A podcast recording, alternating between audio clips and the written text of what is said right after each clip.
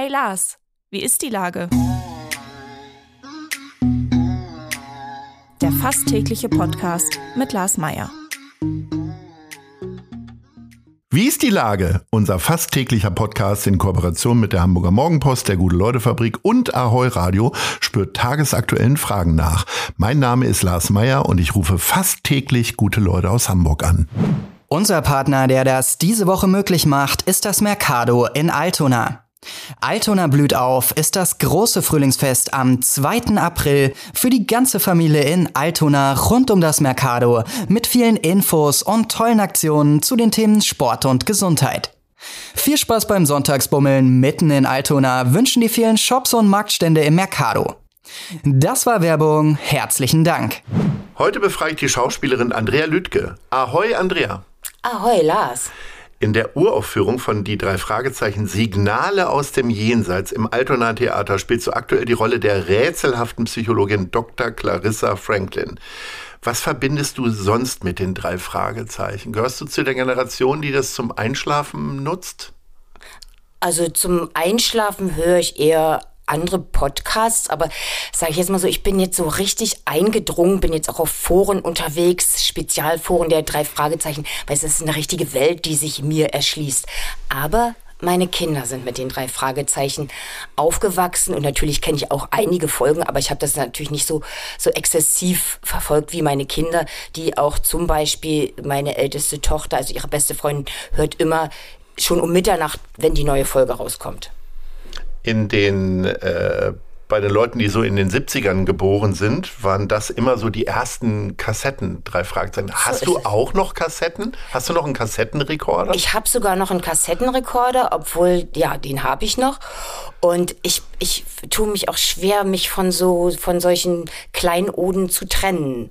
Also, es nimmt natürlich eine Menge Platz weg in meinem Arbeitszimmer. Einige Sachen habe ich auf dem Dachboden ausgelagert. Aber ich finde, es hat auch was, es hat was wie, wie Klassik. Das sind eben Klassiker. Und da kannst du auch mal ein bisschen knirschen und äh, holpern und manchmal hast du Bandsalat. Also, das kennt, das finde ich eigentlich ganz, ganz charmant. Das Stück ist am 2. April schon wieder vorbei, zumindest im Altonaer Theater. Ähm, bist du jetzt schon ein bisschen traurig, dass es zu Ende ist? Also ich glaube nicht, dass es ganz vorbei ist, denn wir machen die Hütte voll. Und wenn man es rein ökonomisch betrachtet, äh, wird es eine Fortsetzung und eine Weiterführung geben. Und es ist auch äh, ein neuer Fall in Planung. Das ist aber noch eine Verhandlungssache zwischen dem Verlag, äh, dem Autoren und dem Theater.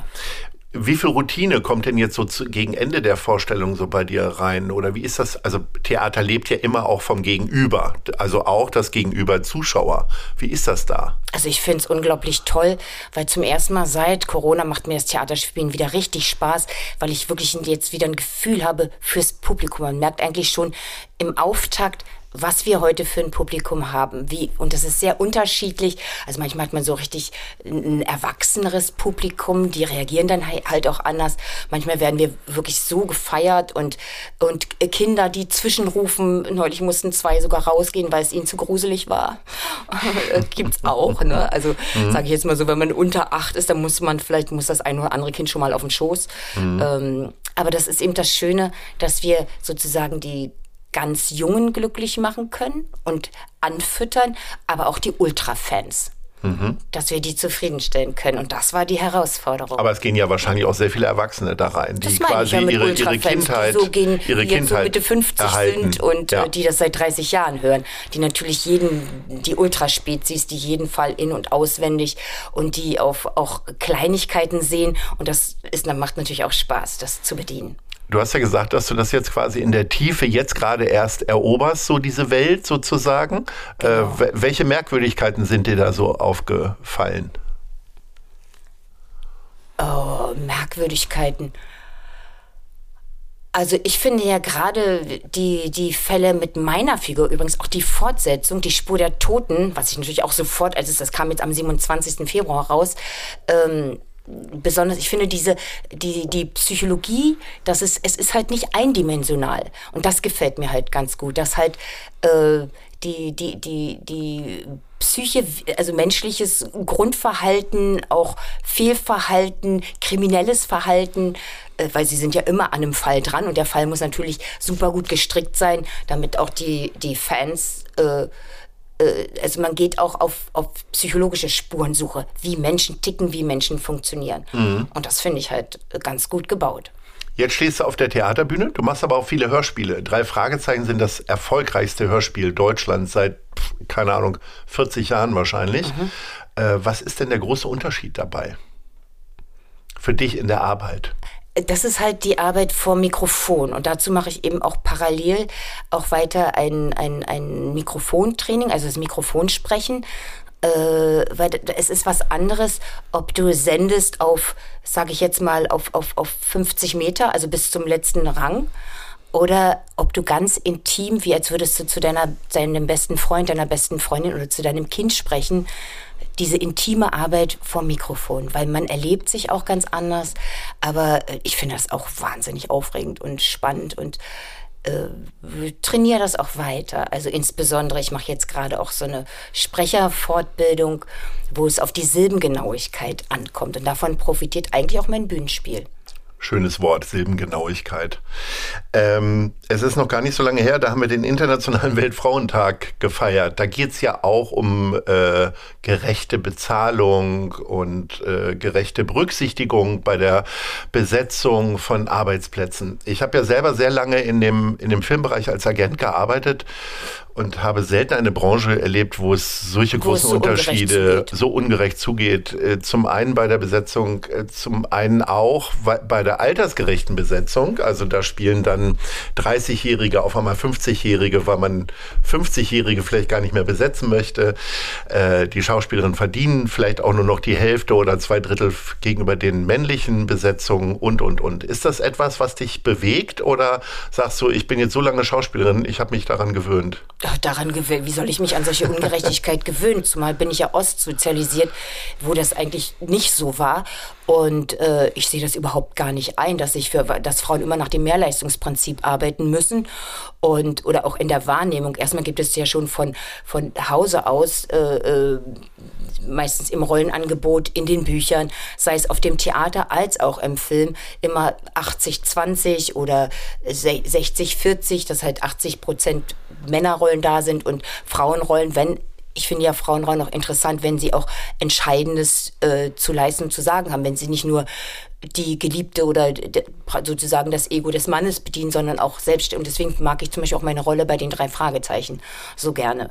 Ähm, nein, das regt mich total auf und ich finde, das ganze Gegendere würden wir wahrscheinlich gar nicht brauchen, äh, wenn wir einfach nur gleich bezahlt werden würden, für gleiche Arbeit gleiches Geld bekommen würden. Dann würde, würde, weil ich finde, auch die monetäre Anerkennung ist auch eine Art von Anerkennung. Von uns Frauen wird immer erwartet, dass wir alles äh, aus Liebe und äh, jetzt, wenn die ganzen Kindergärten schließen, weil gerade wird ja auch wieder ganz Hamburg bestreikt, da werden ja immer nur die Frauen, die Mütter angerufen. Um, und mhm. wird erwartet, dass sie sofort äh, alles stehen und liegen lassen am Arbeitsplatz und ihre Kinder einsammeln. Aber ist es jetzt in den letzten Jahren besser geworden oder ist es immer noch so schlimm, wie ich es vor zehn Jahren auch erfahren habe? Nein, wir müssen ganz radikal dafür kämpfen und das tun wir ja auch. Deswegen bin ich ja auch engagiert bei äh, Let's Change the Picture. Gab es ja eine große Aktion bei der Berlinale, von, mhm. also initiiert von Silke Burmeister und äh, Gesine Krukowski vom äh, Palais Flux, mhm. einfach um äh, mal darauf aufmerksam zu machen. Jetzt wird es auch äh, unmittelbare Gespräche geben, zum Beispiel mit dem, mit dem äh, Thomas Schreiber vom, äh, von der, von der ARD, Digeto, Digeto mhm. oder auch ähm, die, die, die, die Sascha Bühler von, von ähm, die äh, Programmdirektorin von Netflix ist zum Beispiel mhm. auch sehr daran interessiert, auch da äh, andere Frauenbilder zu zeigen und zum Beispiel dieser, dieser Film Far Away mit Naomi Kraus ging ja voll durch die Decke, ja. obwohl vorher geungt wurde, ja, äh, Frauen über 50 will ja sowieso keiner mehr sehen. Ja, nee, das Gegenteil ist der Fall. Und das Frauenbild im, im, im, im deutschen Film, Fernsehen, äh, sei es auch auf YouTube, auch da sind Frauen total unterrepräsentiert. Äh, weil die müssen natürlich immer noch welche äh, Beauty-Tutorials drehen, damit sie dann ihre Sponsoren generieren können. Männer können auch für irgendwelchen äh, Quetschsaft Werbung machen oder irgendwelche Elektroteile.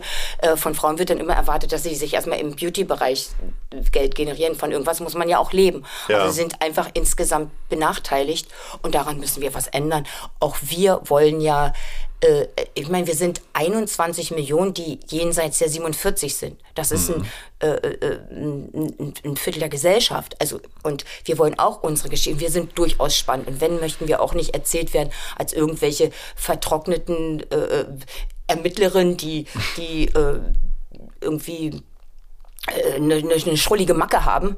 Ja. Weil als solche sieht man uns ja. Äh, sondern auch in, in, in wesentlichen Rollen und nicht nur als Stichwortgeber oder als Sekretärin oder verlassene Ehefrau. Das ist mir einfach zu wenig. Und also es gibt eine Menge, Menge zu tun und äh, und die, die gleiche Bezahlung für, für gute Arbeit ist einfach eine Grundvoraussetzung. Das ja. sehe ich überhaupt gar nicht ein. Ich habe keinen Bock mehr, die Petersilie zu sein. Am äh, Dienstagabend, je nachdem, wann man uns hört, wahrscheinlich dann heute, könnte man sagen, bist du Gast bei unserem Hanse-Rendezvous, dem Kulturnetzwerk hier in Hamburg was es seit 14 Jahren gibt. Äh, wie wichtig ist so ein Austausch für dich? Kannst du genau da auch solche Themen setzen oder äh, geht es da eher um anderen Austausch? Äh, nein, also da, da verbinde ich mich ja also nicht nur mit Frauen, sondern auch mit, mit Künstlern insgesamt mhm. und branchenübergreifend. Und ich finde es ein super Angebot. Dann gibt es die Kulturkiste, wo man auch immer äh, mal sagen kann, hey, das musst du dir jetzt unbedingt mal angucken, das lohnt sich, ja, sei es ein tolles Konzert oder äh, ein Sofakonzert von mir aus oder mhm oder eben auch die, nicht nur was im Mainstream sowieso schon sichtbar ist, sondern die kleinen Perlen aus der Dunkelheit, die es einfach verdient haben, zu leuchten und beleuchtet zu werden. Genauso wie wir uns jetzt selbst beleuchten, zum Beispiel im Palais Flux, weil wir einfach äh, dann nicht kein, keine Plattform haben. Mhm. Und also dann machen wir halt selber den Scheinwerfer an. Und so ist das eben auch beim beim Hanse-Rendezvous. Das Dann sich sehr. bin ich mal gespannt, was deine Top 3, nämlich die Lieblingstheaterbühnen in Hamburg jetzt sind. Platz 3. Oh, ich kann das gar nicht so äh festmachen, aber ähm, also was ich kann sagen, was ich unbedingt sehen ja. will. Also ein Kleinod finde ich und eine sehr tapfere und innovative Theaterleiterin ist ja die Konstanze Ulmer vom Sprechwerk und die macht so spannende Produktionen, zum Beispiel Frankenstein. Finde ich super, äh, weil was bedeutet das Leben zu erschaffen? Äh, äh, welche Verantwortung haben wir da? Also auch die, die, die Beziehung vom Schöpfer äh, mhm. zur Kreatur. Also ähm, finde ich total äh, spannend, zumal ich auch gerade eine Lesung gemacht habe über die Mary Shelley. Mhm. Schon ihre Mutter war ja eine engagierte Feministin und die hat ein super spannendes Leben. Und ähm, wir, wir, wir müssen uns halt einfach äh, um die, die von Generation zu Generation ändert sich ja so wenig und das, das müssen wir halt beheben und finde ich, dass wir dann da äh, äh, ein paar, dass die Gesellschaft auch ein paar Stellschrauben ziehen muss. Mhm Stichwort Feminismus und Sichtbarkeit. Und zum Beispiel das Stück ist da sehr spannend, aber okay. auch das Stück. Platz was, zwei. Was, äh, ja, aber da würde ich auch noch Goldeswert, das ist eine Eigenproduktion, auch eine Uraufführung ja. von der. Ich finde ja auch Uraufführung immer spannend, wenn man nicht irgendwas wiederholt, oh, ja. sondern äh, also äh, sondern äh, äh, ich glaube, es ist ein tolles Stück auch mit Witz und Bosheit, das ich mir jetzt am 5. angucke. Mhm. Und äh, dann zum Beispiel finde ich ja auch dem Theater, dem ich auch treu bin, die Hamburger Kammerspiele machen ja auch mhm. super spannende Produktionen. Da würde ich auch jedem noch mal raten, die Wodka-Gespräche mit äh, Katrin Striebeck und, und, und Caroline, äh, Caroline Eichhorn äh, zu schauen. Mhm. Super spannend und toller, witziger Abend. Äh, oder auch ähm, was man von hier aus sehen kann. Wer es noch nicht gesehen hat, gibt es oh. jetzt auch den Gleichnam. Auch eine, Wunder, eine wunderschöne Inszenierung, die ich schon gesehen habe mit der ähm, Gela Kremer. Mhm. Auch eine sehr äh, engagierte, aber es ist auch eine wirklich ganz zauberhafte Inszenierung. Und ich liebe ja schon den Roman. Den Film traue ich mich jetzt gar nicht zu gucken, weil ich eben auch das Theaterstück äh, gesehen ja. habe. Ich liebe den unmittelbaren Moment und da hat sie mich voll mitgenommen. Das kann ich sehr empfehlen. Und natürlich absolutes Must-See ist die Neuinterpretation der Drei-Groschen-Oper am St. Pauli. Oh ja. Ne? So, das war jetzt ungefähr die Top 7 von Andrea Lüttke. Oh. Äh, du bist noch zu sehen äh, im Altona Theater, die drei Fragezeichen Signale aus dem Jenseits bis zum 2. April. Vielleicht gibt es noch Karten, aber ansonsten kommt ihr sicherlich im Herbst äh, mit dem gleichen Stück nochmal oder einer Fortsetzung. Liebe Andrea, wir sehen uns tatsächlich am Dienstag, am Dienstag beim ja, Und ich sage Ahoi. Ja, herzlichen Dank. Ahoi, Lars. Dieser Podcast wird präsentiert von der Gute-Leute-Fabrik, der Hamburger Morgenpost und Ahoi Radio.